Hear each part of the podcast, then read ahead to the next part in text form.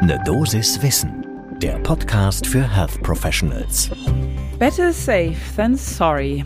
Das gilt ja in sehr, sehr vielen Bereichen der Medizin. Aber diesmal reden wir über die hormonelle Einstellung der Schilddrüse und wieso genau da das, also bei TSH und FT4, auch zutrifft. Guten Morgen und schön, dass ihr wieder bei einer Dosis Wissen mit dabei seid. Mein Name ist Laura Weisenburger. Ich bin Ärztin und wissenschaftliche Redakteurin bei der Apothekenumschau. Und im Wechsel mit Dennis Ballwieser sprechen wir hier jeden Werktag ab 6 Uhr in der Früh über Themen, die Menschen im Gesundheitswesen spannend finden. Heute ist Dienstag, der 7. Juni 2022. Ein Podcast von gesundheithören.de und Apothekenumschau Pro. In der Klinik habe ich das auch oft genug erlebt. Da ist man schon ganz extra früh losgegangen, um alle Blutabnahmen zu machen, die bei Patientinnen und Patienten mit Thyroxineinnahme gemacht werden müssen, weil das ja eben ein bisschen komplizierter ist. Und dann war das aber trotzdem schon eingenommen und ich kam zu spät. So oder so, das darf einen aber nicht davon abhalten, dass man eben regelmäßig, sowohl ambulant als auch in der Klinik immer wieder bei Patientinnen und Patienten mit Schilddrüsen, Hormonen und spezieller Einstellung diese Kontrollen macht. Das hat nämlich Auswirkungen auch auf das persönliche kardiovaskuläre Risiko, wie jetzt gerade ganz neu eine Studie, die im JAMA Network Open erschienen ist, gut beschreiben konnte. Es betrifft beides, sowohl die Schilddrüsen über- als auch die Unterfunktion. Das heißt, jetzt wäre ein guter Zeitpunkt für den ersten Kaffee des Tages und dann schauen wir uns das genau an. Erstmal zum Thema wie immer so ein bisschen die Einordnung, ein paar Zahlen, ein paar Hintergründe zum Warmwerden. Wir wissen, eine genaue Einstellung der richtigen Dosierung von Thyroxin ist schwierig, um eine gute Eutyriose zu erhalten. Alle möglichen Dinge können die beeinflussen. Stress, andere Medikamente, andere Grunderkrankungen. Und Deshalb gibt es eben auch die Richtlinien der American Thyroid Association, der ATA, dass man eben das, das TSH, das Thyroidea stimulierende Hormon, während so einer Behandlung immer kontrollieren muss und dass das im Normalbereich sein sollte. Und das ist nicht nur wichtig, um die normalen Funktionen der Schilddrüse beziehungsweise der Schilddrüsenhormone gescheit zu erhalten, sondern es ist eben auch wichtig, um Risiken zu minimieren. Und es wurde schon immer so ein bisschen diskutiert beziehungsweise äh, betrachtet, ja, je nachdem, wie intensiv die Hormonbehandlung ist, kann das ein Risikofaktor für Vorhofflimmern, Auftritten von Vorhofflimmern und natürlich dementsprechend auch Schlaganfall sein.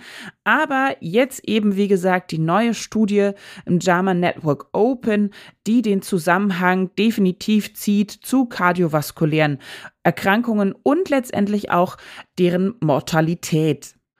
Wer hat das gemacht? Das war ein Team um Josh M. Everin von der University of North Carolina in Chapel Hill. Und dieses Team ist genau mit dieser Fragestellung daran gegangen. Die haben sich retrospektiv, muss man sagen, also wir reden über eine retrospektive Studie, die Daten angeschaut von der Veterans Health Administration. Aber sie haben das mit sehr, sehr vielen Daten getan, nämlich 700.000 Erwachsene haben sie untersucht bisschen ungut ist auch, dass leider das Geschlechterverhältnis überhaupt nicht ausgewogen war, nämlich 88,7 Prozent äh, männlich. Das, das, klingt schon so bei bisschen der Veterans an. Das sind ja alte Militärveteranen, über die wir da reden. Das Durchschnittsalter war auch dementsprechend etwas älter, 67 Jahre. Das ist aber durchaus sinnvoll, weil meistens haben ja ältere Patienten diese Medikation und brauchen die Substitution. Sie haben die Daten angeschaut, die zwischen 2004 und 2017 erhoben wurden damals. Mittlere Nachbeobachtungszeit von denen war ungefähr vier Jahre. Und äh, Bedingung war auch, es mussten mindestens zwei TSH-Messungen durchgeführt worden sein. Das war natürlich bei allen der Fall. Und bei mehr als 370.000 Patientinnen und Patienten wurden sogar mindestens zwei FT4, also freie Thyroxin-Messungen durchgeführt. Was war jetzt das Ergebnis? Tatsächlich sind 10,8 Prozent der Patienten grundsätzlich bei dieser Population von 700.000, also dementsprechend auch über 75.000 waren das, aufgrund kardiovaskulärer Erkrankungen verstorben. Und dann hat das Team eben aufgeschlüsselt nach Alter, nach Geschlecht, andere relevante demografische Hintergrundfaktoren und kardiovaskuläre Risikofaktoren. Und was kam raus? Diejenigen, die eine Schilddrüsenüberfunktion hatten, medikamentös sozusagen provoziert, das machten die fest bei einem TSH-Spiegel unter 0,1 Milliunits pro Liter. Da war das Risiko schon 1,39-fach erhöht. Nochmal zur Erinnerung, ich habe die Normalwerte auch immer nicht so parat. Normale TSH-Werte bewegen sich zwischen 0,3 bis 2,5 Milliunits pro Liter. Das ist auch immer so ein bisschen laborspezifisch, da am besten immer genau draufschauen, was habe ich hier für Normangaben von meinem klinikinternen oder auch externen Labordienst, was geben die an und daran muss man sich eben orientieren.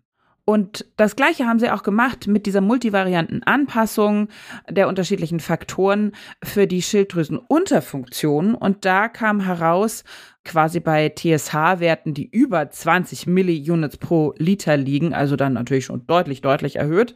Da hatten die Patientinnen und Patienten ein 2,6-fach erhöhtes Risiko für eben kardiovaskuläre Problematiken, die letztendlich auch zum Tod führen könnten. Und äh, bei den FT4-Werten, da war es der Fall, wenn die unter 0,7 Nanogramm pro Deziliter lagen. Da war das Risiko so 1,5-fach erhöht. Und sie konnten auch zeigen, je mehr die Werte anstiegen, also je, je mehr man in die Hypo- oder Hyperthyreose rutschte, desto progressiv ansteigend war letztendlich auch das Risiko. Also das war deutlich miteinander vergesellschaftet, insbesondere bei der älteren Population, insbesondere wiederum bei denjenigen ab 85 Jahre. Das heißt also, das war eine besonders vulnerable Gruppe. Was ist da jetzt letztendlich die Quintessenz? Ähm, ja, äh, kontrollieren, kontrollieren, kontrollieren. Better safe than sorry, wie ich schon gesagt habe. Um vernünftig einschätzen zu können, sind meine Patientinnen und Patienten gut eingestellt, muss ich eben auch wirklich schauen, okay, wo liegt das TSH, wo liegt das FT4? Sind die wirklich da, wo ich sie haben will? Wir haben natürlich auch so ein bisschen nochmal rumgeschaut. Es gab auch bereits eine andere Studie im BMJ, wurde die veröffentlicht.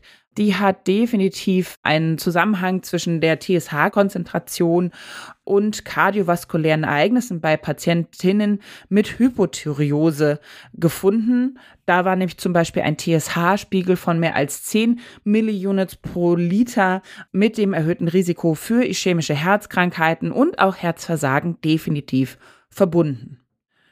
Und wie immer haben wir natürlich auch Expertinnen und Experten gefragt, wie sie diese Studie einschätzen und diese Empfehlung dann auch sehen. Gesprochen haben wir da unter anderem mit Petra Maria Schumdräger. Sie ist Fachärztin für Innere Medizin, Endokrinologie und Diabetologie und ärztliche Direktorin des Zentrums Innere Medizin der Fünf Höfe in München. Und sie sagt, ja, auch wenn das jetzt eine retrospektive Kohortenstudie ist, was ja manchmal eben nicht das allerbeste Qualitätskriterium ist in solchen Fällen. Die ist aber so groß, dass man diese Einschränkungen ignorieren kann und dass die, man die Ergebnisse da definitiv ernst nehmen sollte und die dementsprechend auch klinisch umsetzen muss. Letztendlich hat sie eben bestätigt, also die Studie hat bestätigt in ihren Augen, dass eben dieser Zusammenhang besteht, kardiovaskuläre Morbidität und auch Mortalität zusammen mit auch schon subklinischen Schilddrüsenüber- oder Unterfunktionen. Denn tatsächlich, wenn ich schon so an den Grenzen zur subklinischen Hyperthyreose TSH-Wert von 0,4 ungefähr, beziehungsweise in der subklinischen Hypothyreose, TSH-Wert dann so um die 7 vielleicht rum, da habe ich dann auch schon ein erhöhtes Risiko für kardiovaskuläre Ereignisse. Daran hat sie nochmal erinnert. Ja, und was heißt das für die Praxis in Klinik und Praxis? Ähm, kontrollieren, immer wieder, schauen, okay, hat sich was an der Medikation geändert, hat sich irgendwas an den Lebensumständen geändert, wann war eigentlich der letzte Check, muss ich das nicht mal wieder machen? Und eben daran denken, dass bei einer schlechteren Einstellung eben auch solche Dinge häufiger auftreten können, also die Inzidenz von kardiovaskulären Erkrankungen, Schlaganfällen, Herzinfarkten und so weiter und so fort doch deutlich zunehmen kann. Das war eine Dosis Wissen für heute. Mein Name ist Laura Weisenburger und wenn euch diese Folge gefallen hat, dann dürft ihr uns das auch sehr gerne zeigen. Es gibt nämlich diese Bewertungsfunktion, wo man Sterne vergeben kann, überall da, wo ihr Podcasts hört. Und macht das doch gerne. Wir freuen uns sehr über fünf. Ein Podcast von gesundheithören.de und Apothekenumschau Pro.